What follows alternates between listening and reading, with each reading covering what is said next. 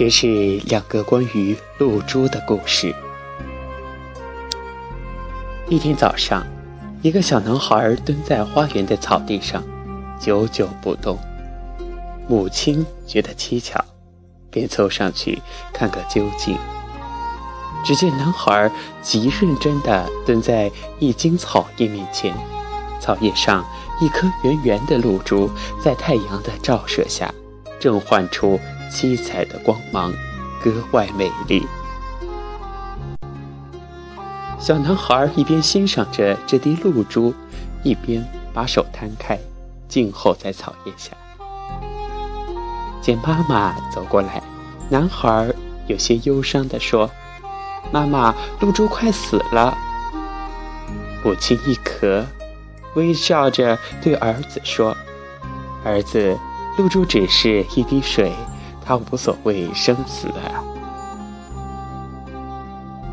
男孩抬起头，看看母亲，没有说话。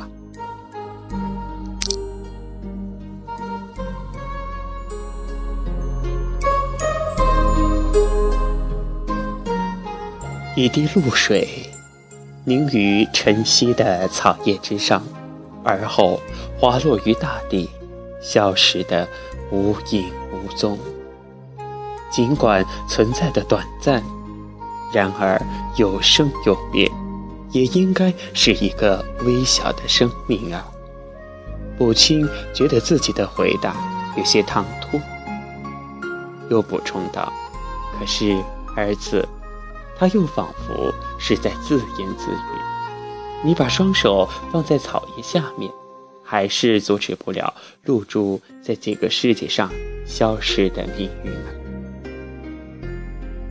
男孩只说了一句话，却让母亲回味了许久。妈妈，我只是想它落下来的时候别摔疼了它。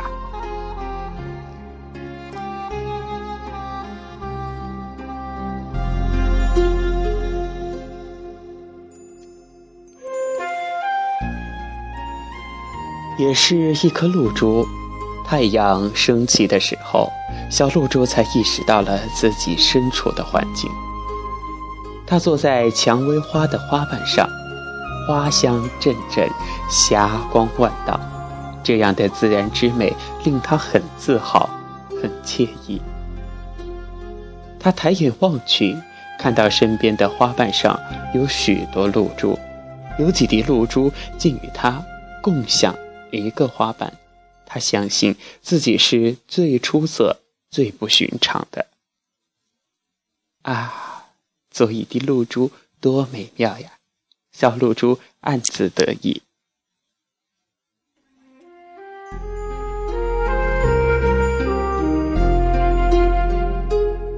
起风了，花茎颤抖着。花瓣轻翻了，地球的引力将小露珠牵向花瓣的边缘，牵向一个未知的地方。为什么呀？为什么会这样呢？一切原本那么安逸，那么舒适，为什么要改变呢？小露珠抽泣起来。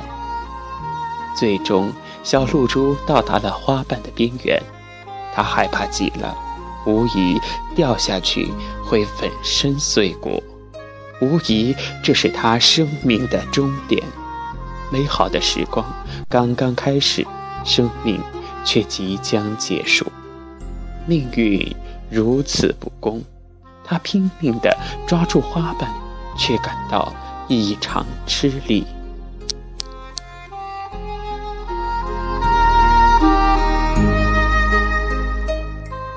无奈，小露珠放手了。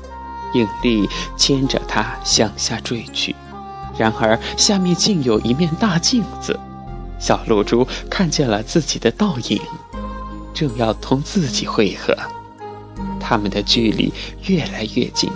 小露珠发现那一面大镜子竟是一潭小湖水，顷刻间，恐惧化为深深的喜悦，从此。小露珠与潭水融为一体快乐的生活着它获得了永生。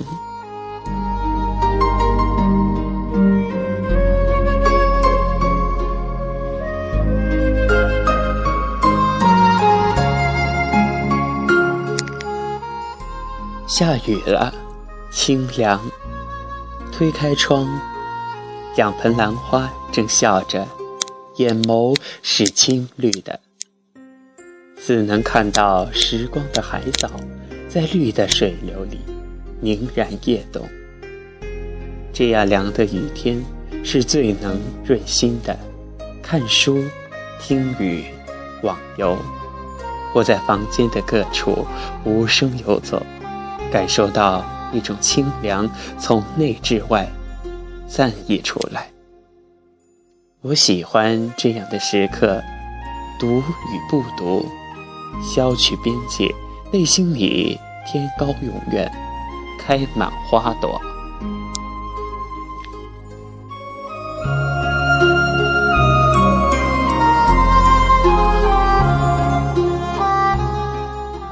以为这清凉境已是够美，没想阿衍又来。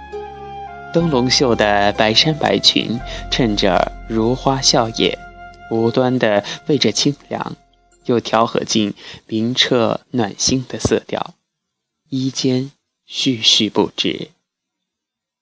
谈学友，谈亲情，谈青春期纷纷扰扰的心绪。他说。昨天参加了同学聚会了，好几个男生给他敬酒，他把这事说给妈妈听，妈妈高兴的笑。他还把老师写给他的事告诉了妈妈，妈妈依然是笑。最近妈妈总是爱笑的，像个小孩。最后他还说他好疼妈妈。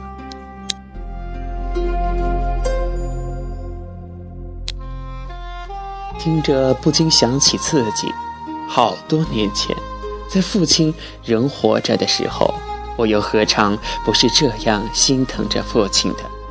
跟他有说不完的话，见他辛苦辗转，常常会偷哭，拼命努力，也只是为能博他骄傲一笑。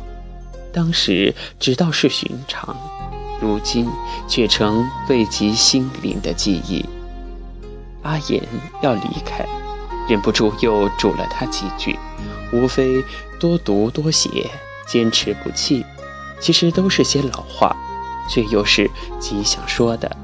我知道，只要他努力下去，他一定会成为优秀的作者的。